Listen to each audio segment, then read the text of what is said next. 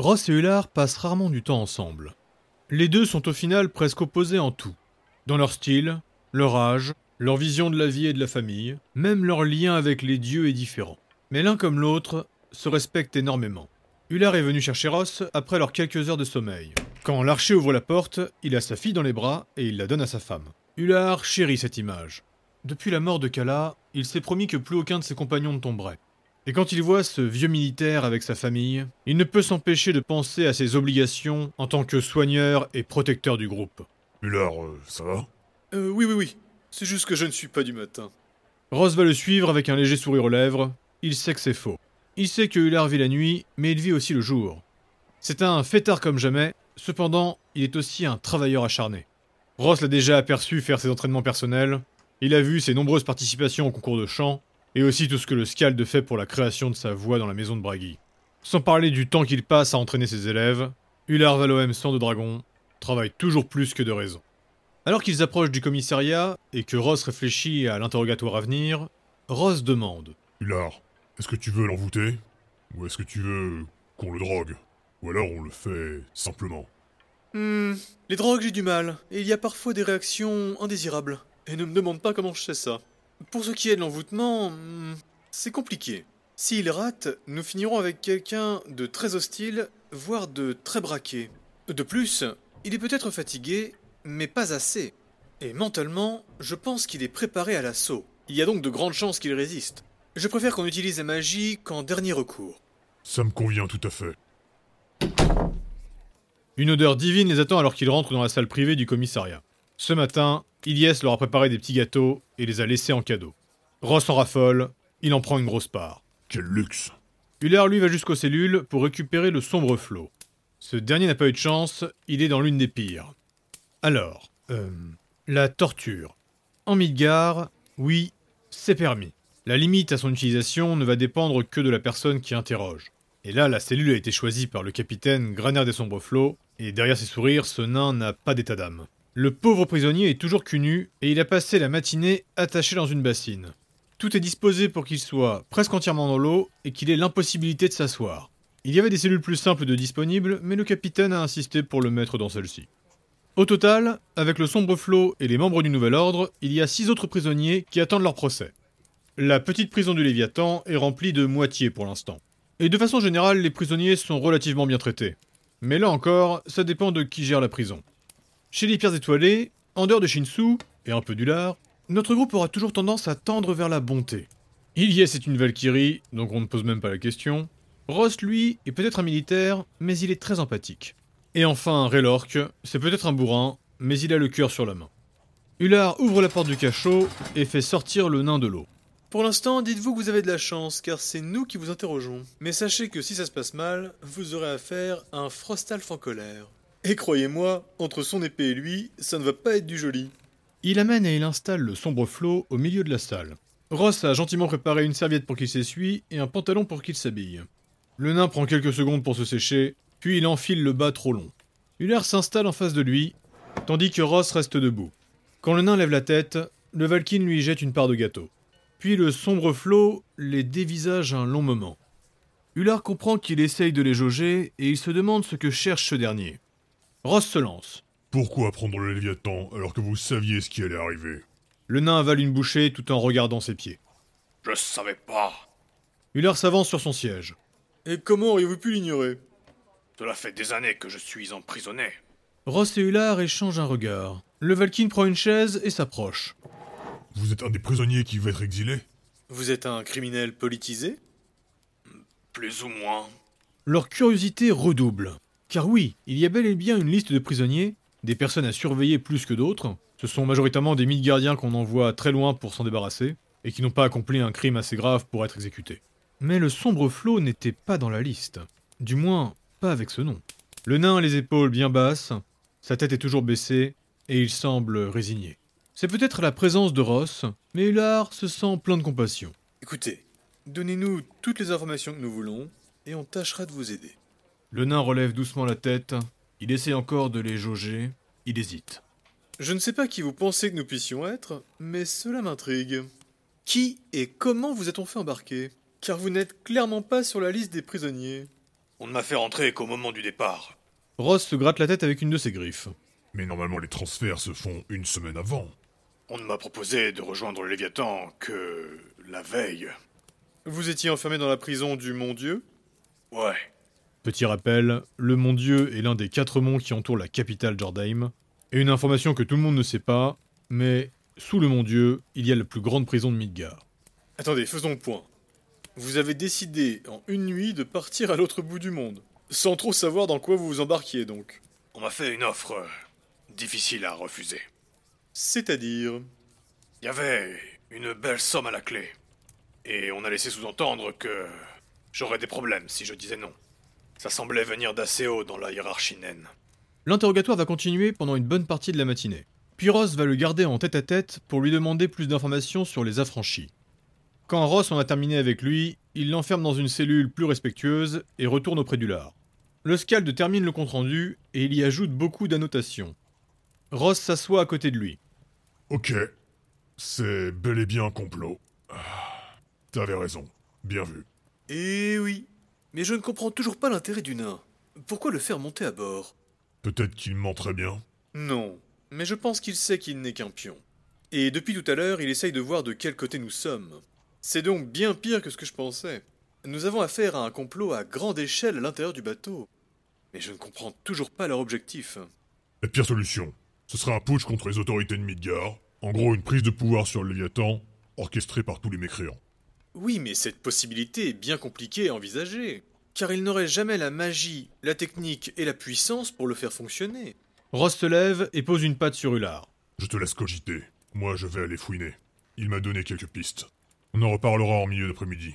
Oui, très bien. Je vais prendre un peu de temps pour relire les documents. On toque à la porte, puis on ouvre. C'est Shen Yung, l'aide de Candiliès. Il entre et les salue. Oh, Shen Yung, parfait. J'avais besoin de vous. Ular tire une chaise et il la tapote pour lui faire signe de s'asseoir. Le Frostalf reste un instant dubitatif. D'après Elias, vous êtes un génie de la paperasse. Nous allons en profiter pour faire connaissance. Shen Yung croise le regard de Ross. Le Valkyne lui sourit. Allez, c'est un bon bougre. Donne-lui une chance.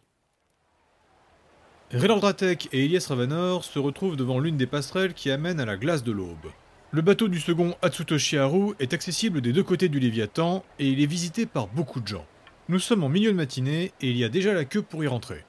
Alors que nos deux pierres étoilées doublent les gens en montrant leur badge, Relork remarque admiratif. C'est quand même beau qu'il mette à disposition son bateau pour aider les classes inférieures. Pour un noble, Relork, c'est normal de faire ce genre de choses.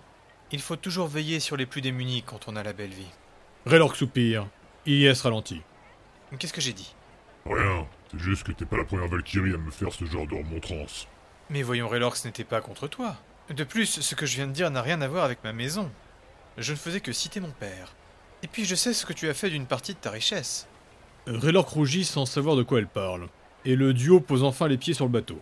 Tu, tu parles de quoi, là? Ilias pousse doucement une trollesse alors qu'un kobold passe à côté d'eux. Eh bien, les petits tonneaux. Ton organisme pour éduquer les orphelins. Oh, je pensais pas que tu savais pour ça. Relork est soulagé. Ce dernier investit dans beaucoup de choses avec sa richesse rapidement acquise, et tout n'est pas aussi glorieux. C'est très honorable de leur donner un toit et une formation. Et je t'ai vu les entraîner avant ton départ. Tu es très pédagogue. Ils sont maintenant dans les couloirs du bateau, et quand ils montrent leur badge, on leur indique une direction. Ouais, ça me manque.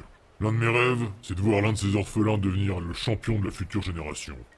Ils arrivent face à une grande porte, ils frappent, et la voix du second se fait entendre. Entrez, je vous prie. Quand ils ouvrent, ils sont étonnés de voir qu'un Frostalf aussi distingué vit dans un bazar de papier. Des cartes, des dossiers et des malles débordantes de documents.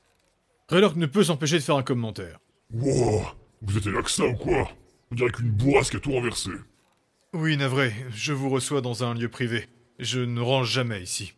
Mais comme je n'ai malheureusement pas beaucoup de temps, je ne peux pas faire autrement. Comment puis-je vous aider?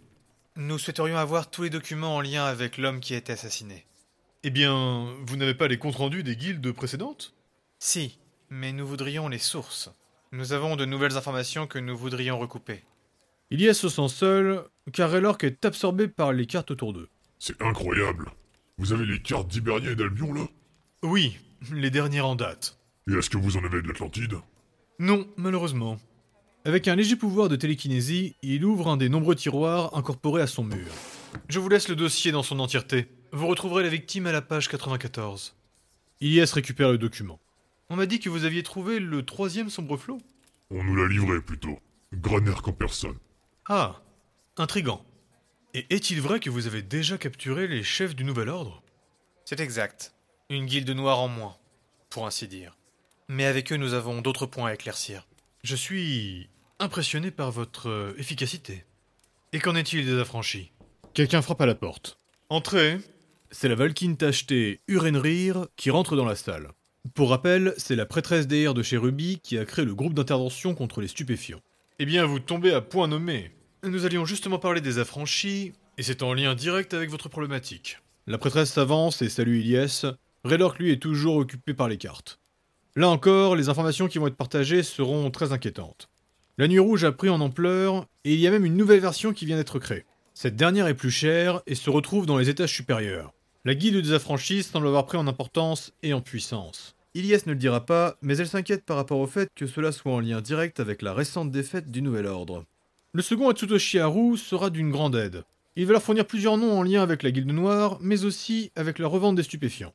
Urenrir, elle, va donner d'importantes informations quant à la nouvelle composition de la drogue. Elle va même donner deux pilules pour que Ross puisse les sentir.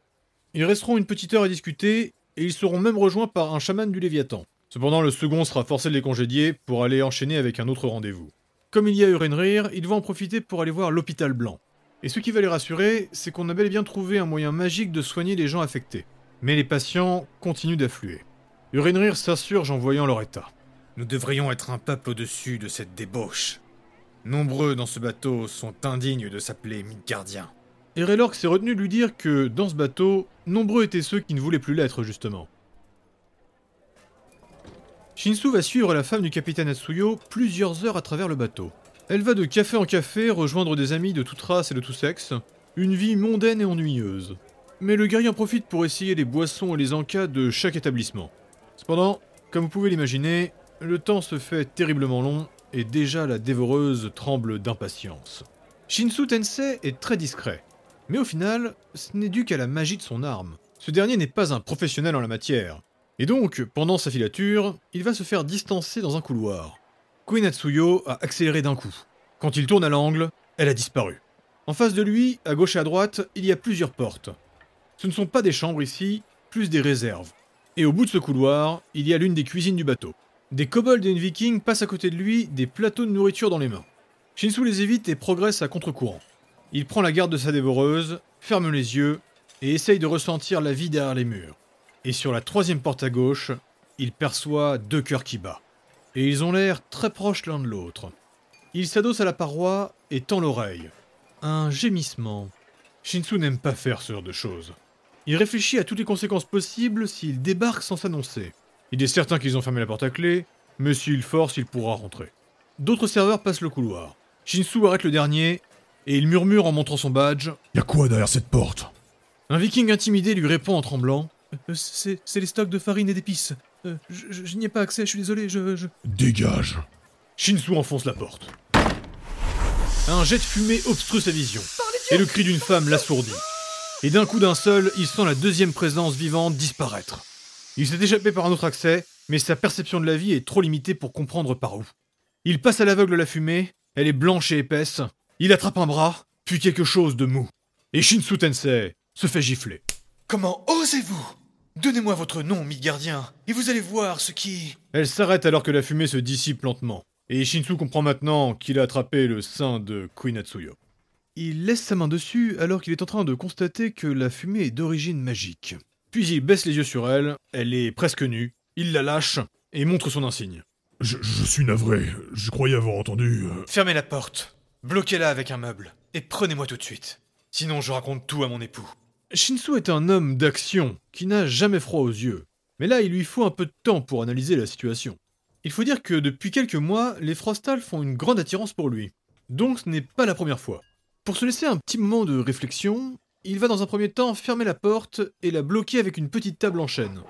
Mais alors qu'il se retourne pour essayer de calmer le jeu avec Queen Atsuyo, elle se jette sur lui.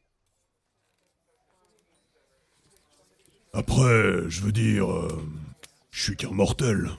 C'est ce que Shinsu explique devant une Iliès bouche bée, un Ross horrifié et deux crétins euphoriques. Ular sèche des larmes de rire.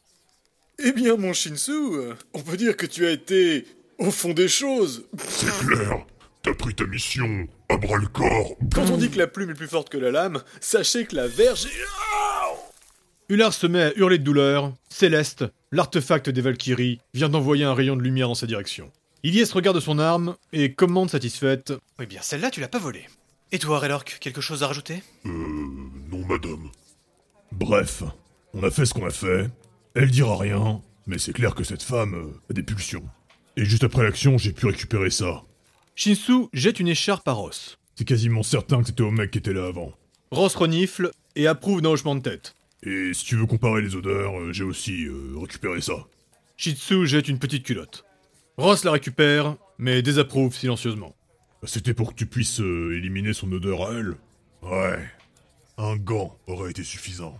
Elle voyage léger. Comme deux ânes au fond de la classe, Raylork et se retiennent de rire. Et lorsque Ilyes les braque d'un regard sévère, le scalde rétorque. On n'a rien dit là. Shinsu reprend. Donc pour faire simple, j'ai pu trouver par où l'autre est sorti. C'était une trappe kobold qui a été agrandie. Le type connaissait son histoire. Et de plus donc, c'est un lanceur de sorts. Raylork confirme. Il est vrai qu'une fois que quelqu'un a goûté au plaisir de la chair avec un magicien, il est difficile de repartir en arrière. Logique. Shinsu désapprouve. Je maîtrise pas la magie, et pourtant elle veut me revoir absolument. Raylork le félicite silencieusement. Une clameur se fait entendre dans le reste du commissariat. Ular se lève avec grâce et il ouvre la porte pour entendre de quoi il retourne. Un des gardes se précipitait justement à leur porte. Messire, il vient d'avoir une attaque dans la salle des machines. Sans un mot, les pièces volées se lèvent comme un seul homme et accourent. Alors qu'ils se dirigent au pas de course, escortés par des gardes du Léviathan, ils peuvent entendre une description bien étrange. Un grand troll encapuchonné, avec une lance à la pointe dorée, a fait irruption dans la zone des ingénieurs et s'est mis à tout fracasser. Raylor pense à voix haute. Vous croyez que c'est le chaos? Si c'est lui, c'est chaud. Ular rajoute. Je ne sais plus si je dois me réjouir, mais là on baigne en plein délire. Il passe plusieurs couloirs en trombe, hurlant pour se faire de la place. Ilyes reste silencieuse. Une attaque aussi frontale ne veut dire qu'une chose. Ular avait raison. Et un plan se met en action.